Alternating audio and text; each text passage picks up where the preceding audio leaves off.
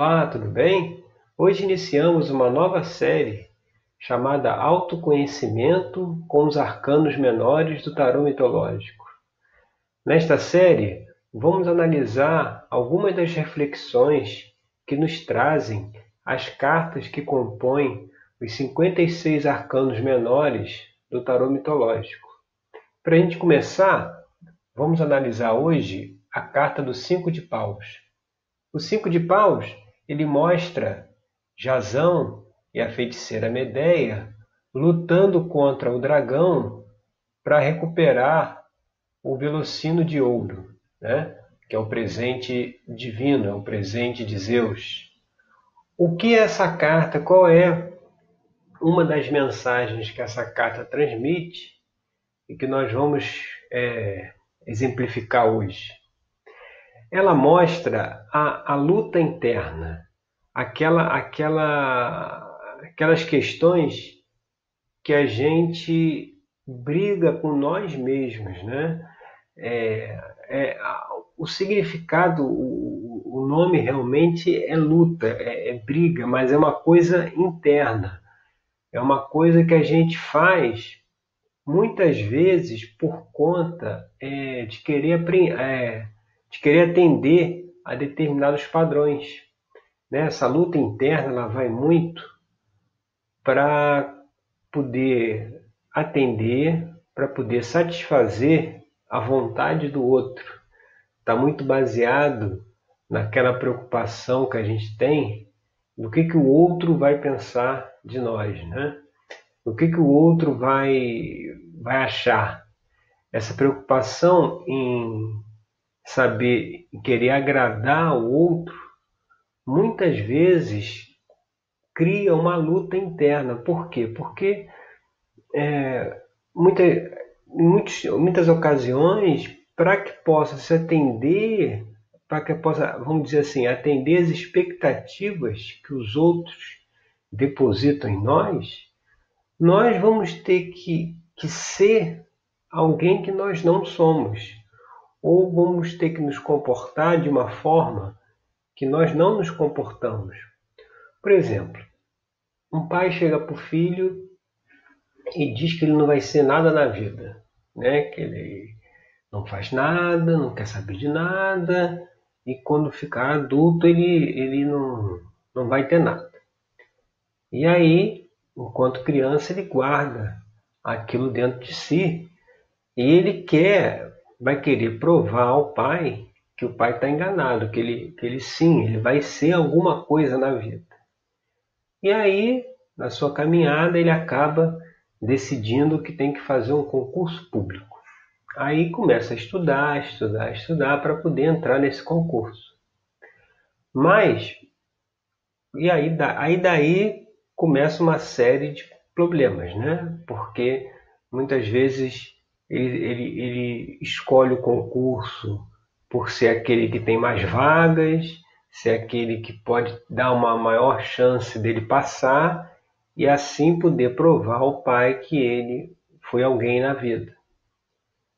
E aí começa a luta interna.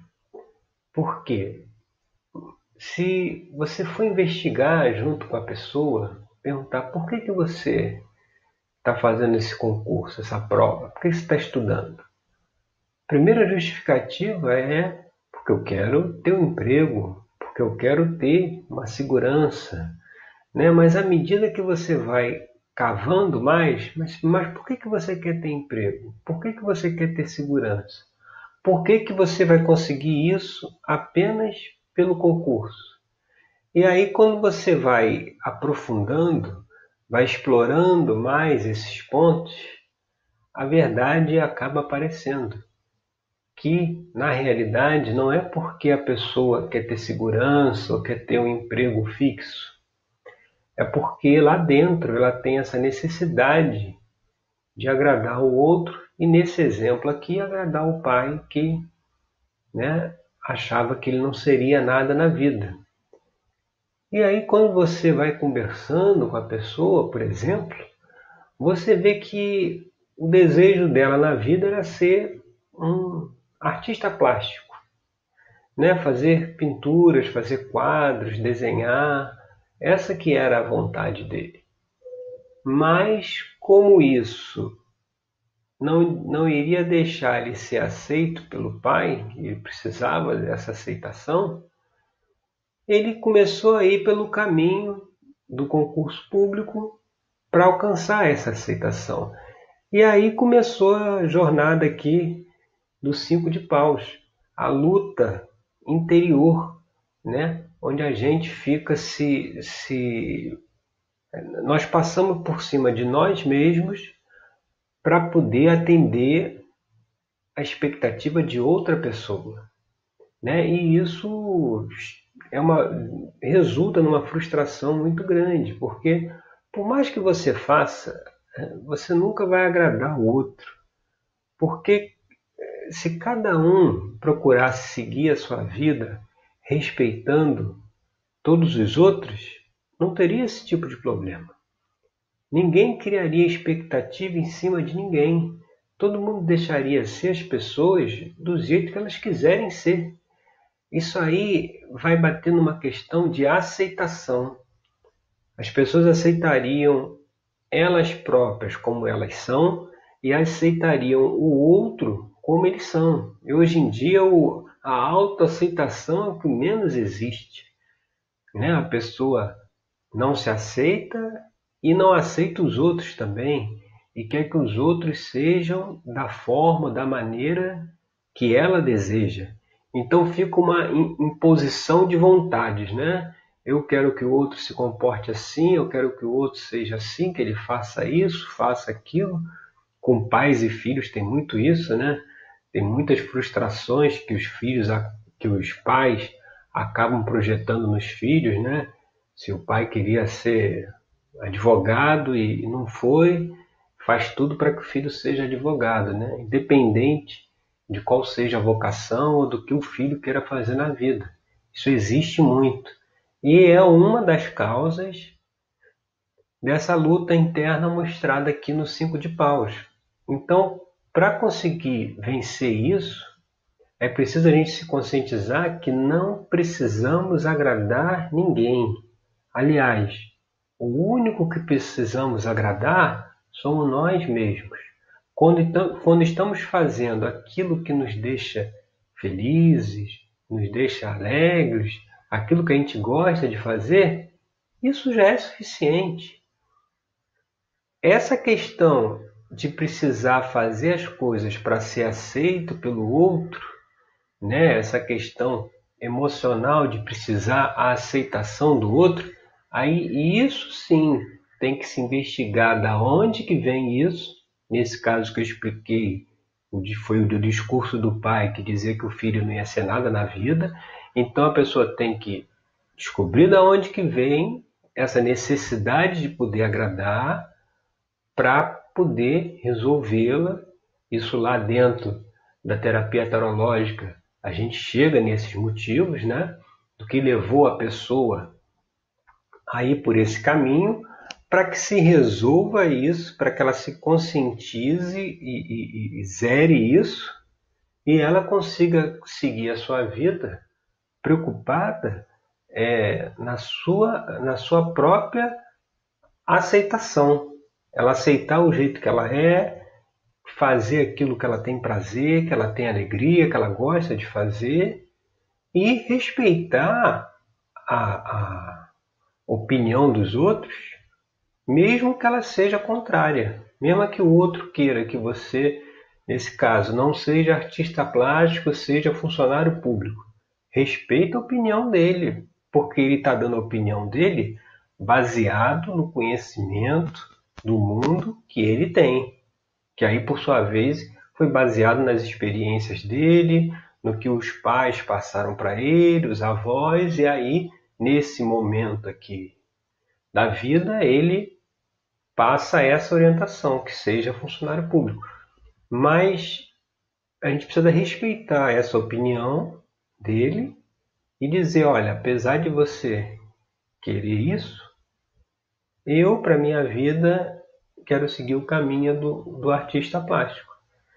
E não vou seguir esse caminho que você me indica, porque no final das contas eu não vou ser feliz, porque esse é o caminho que você quer, não é o caminho que eu quero. Isso está na base de muitos conflitos que, que tem hoje, inclusive com adolescentes, o jovem que está aí antes de prestar o vestibular, o Enem. Tem muito isso, porque fica uma imposição, porque os pais sempre querem o melhor para os filhos, né? Então, eles vão impor, eles vão colocar aquela profissão que eles acham que os filhos têm que seguir. Mas o que as pessoas precisam entender que nada aqui é aleatório, nada é por acaso. Né? Cada um de nós nasce com uma função, com uma vocação, com um trabalho a desempenhar. Então não precisa que, o, que o, os pais é, escolham qual será a profissão do filho. Ele já tem uma vocação, ele já tem um trabalho a fazer. Isso faz parte de um, de um grande planejamento cósmico quando você resolve, quando todo resolve, criar um planeta e colocar as pessoas para habitarem naquele planeta. Quando isso é feito, existe toda uma hierarquia que vai estudar quem são as pessoas que vão estar naquele planeta, quais serão as suas habilidades, as suas vocações, para que tudo possa interagir harmonicamente para a evolução de todos. Não dá para todo mundo ser funcionário público, assim como não dá para todo mundo ser médico, não dá para todo mundo ser engenheiro, mas isso ninguém leva em consideração. Se definiu que ser médico, engenheiro, advogado, funcionário público é importante, é o que é o que é, dá sucesso, vamos dizer assim, dá sustentação, dá dinheiro, as pessoas vão vão em cima disso. E aí, muitas vezes, elas estão indo contra todo esse planejamento cósmico que diz que cada um tem uma vocação, cada um tem um caminho a seguir. Por isso, os, os grandes questionamentos que existem hoje pelo propósito da vida. Porque quando você tira a pessoa da vocação dela, do caminho planejado para ela, ela fica perdida, sem saber qual é o propósito. O cara que quer ser artista plástico vai ficar lá perdido nos escritórios do funcionalismo público, se questionando que vida é essa que ele está levando. Então, procure observar se a causa dessa luta, dessa luta interna está em querer atender a opinião, atender a vontade ou ser aceito pelos outros, tá certo? Meu nome é Rodrigo Cruz, eu sou terapeuta tarológico. Agradeço pela sua audiência e até o nosso próximo vídeo com mais uma reflexão aí do autoconhecimento com os arcanos menores, tá certo? Obrigado, até lá.